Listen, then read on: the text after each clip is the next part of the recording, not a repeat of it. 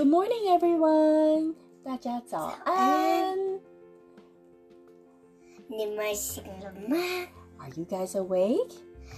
你们，我们给你十秒钟，给你们 brush your teeth, 刷牙、 wash your face, 洗脸， and ready for breakfast. 来准备要吃早餐 And 了。 then，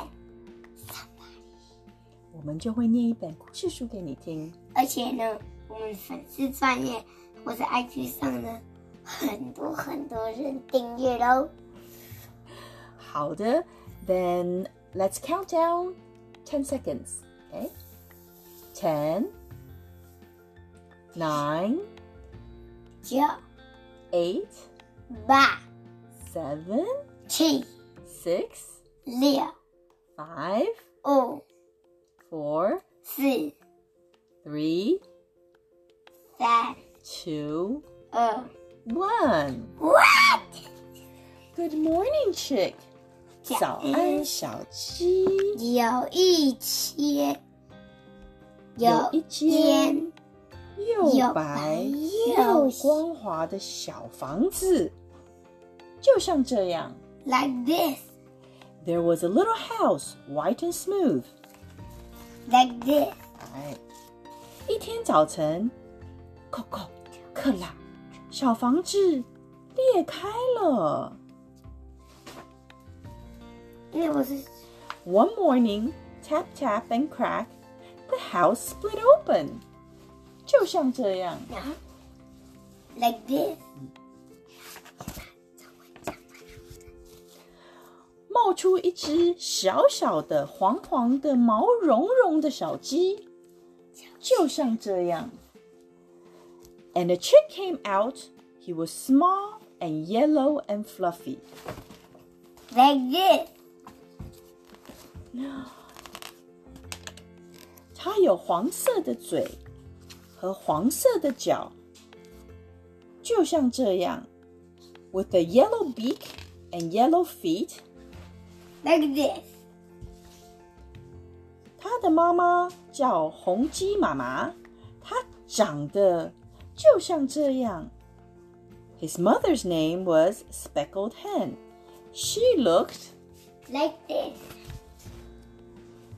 红鸡妈妈爱小鸡，教它吃虫子、谷子和面包屑。She loved the chick and taught him to eat worms and seeds and crumbs. Like this. 啄啄啄，啄啄啄，啄啄啄，peck peck peck peck peck peck, just like this。一只大黑猫从屋里跳出来，小鸡有危险了。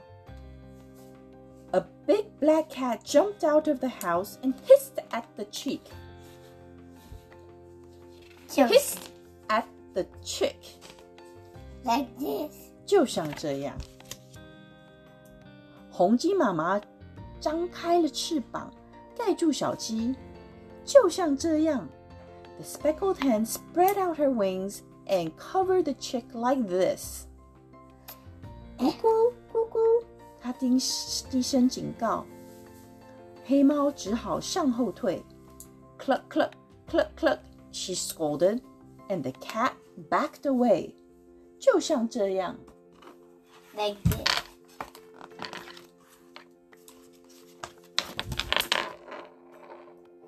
只公鸡飞到了栅栏上，伸长了脖子，高声音：“哦哦哦！” The speckled hen spread out her wings and covered the chicks like this. No. Then the rooster flew up on the fence, stretched his neck, and sang cock-a-doodle-doo. 就像这样， Like that. 这 很简单。小鸡说：“我也会。” That's easy," said the chick. "I can do it too." 它拍拍翅膀，跑啊跑啊。He flapped his wings and ran. 伸长脖子，张开嘴巴。He stretched his neck and opened his beak. 就像这样。 Like this. 可是他嘴里只发出了小小的声音，叽叽。 But all that came out of his beak was a tiny little beep beep. 小鸡没有注意到前面的池塘，哇啦，它跌进水里了。He didn't look where he was going, and he fell into a puddle. Plop. 就像这样。一只青蛙坐在旁边笑，呱呱呱！等你长大再学公鸡叫吧。 他看着小鸡。A frog sat in the puddle and laughed. Quaha! Wait till you grow before you can crow. The frog looked just like this. 就像这样。小鸡湿透了，它看起来，and the wet chick looked 就像这样，like this。 红鸡妈妈跑过来帮小鸡取暖，细心的照顾它。Now Speckled Hen ran to her chick. She warmed and coddled him. 就像这样。等小鸡身体干了，又变回圆嘟嘟。黄澄澄、毛茸茸的样子。The chick dried out and was round and golden and fluffy again. 它和红鸡妈妈一起出发去找虫子、谷子和面包屑。And off they went together to look for worms and crumbs and seeds. 啄啄啄，啄啄啄，啄啄啄，peck peck peck peck peck peck，就像这样。Like this. The end. If you like our story, please leave us a message. For Earth.